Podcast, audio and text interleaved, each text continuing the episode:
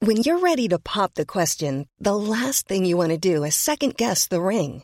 At Bluenile.com, you can design a one of a kind ring with the ease and convenience of shopping online. Choose your diamond and setting. When you find the one, you'll get it delivered right to your door. Go to Bluenile.com and use promo code LISTEN to get $50 off your purchase of $500 or more. That's code LISTEN at Bluenile.com for $50 off your purchase. Bluenile.com code LISTEN.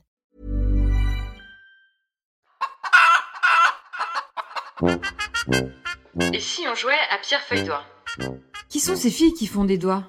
Bah, des doigts d'honneur, bien sûr, pour ponctuer leurs phrases ou comme réaction épidermique à tous les connards qui osent l'ouvrir. Compris, bien reçu. Qui sont ces filles qui font des doigts d'honneur à leurs potes, à leur mère ou à leur boss, même à leur mec un beau matin? Qui sont ces filles qui font des doigts d'honneur avec leur cœur à travers leur choix? Trois phalanges comme arme de défense? Je sais pas qui a eu l'idée, mais franchement, c'est une énorme blague, non? Aristophane en 423 avant Jésus-Christ. Ah ouais, super, je le connais pas, je m'en fous. Je me suis dit qu'on faisait ça sans doute par volonté de révolte ou par besoin de lâcher la pression, ou pour éviter tout simplement tous les débats sans intérêt et gagner du temps. Au final, je lui dirais je t'emmerde, alors pourquoi pas maintenant? Ou peut-être pour compenser parfois un manque de répartie ou une profonde débilité. Oui, parce que, petite parenthèse, quand on est vraiment bête, c'est assez pratique finalement pour stopper toute discussion, le doigt d'honneur. Le geste est d'ailleurs par définition le symbole de la communication entre les primates, non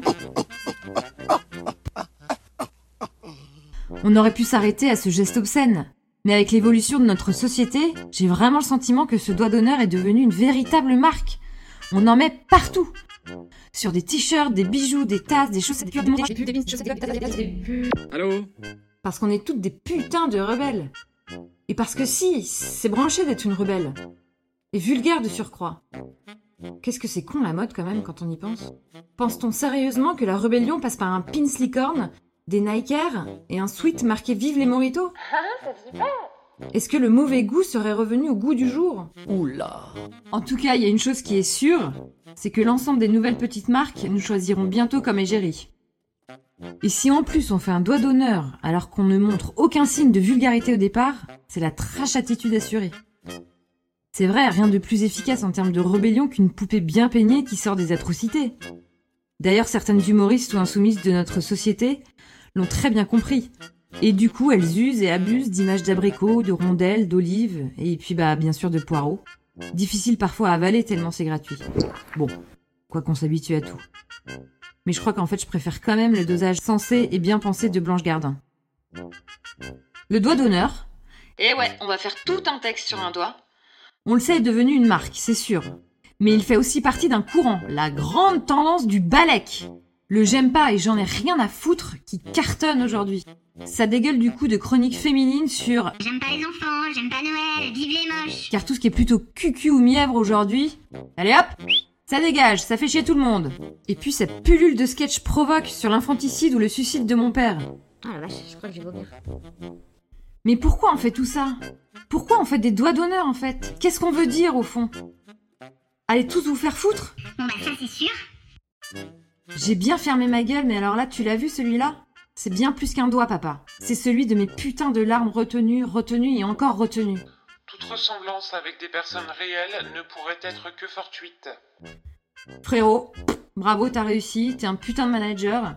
Je vais y arriver aussi, mais pour l'instant, s'il te plaît, ferme bien ta gueule. Et toi, maman À quand remonte la fois où tu as osé le faire à quelqu'un?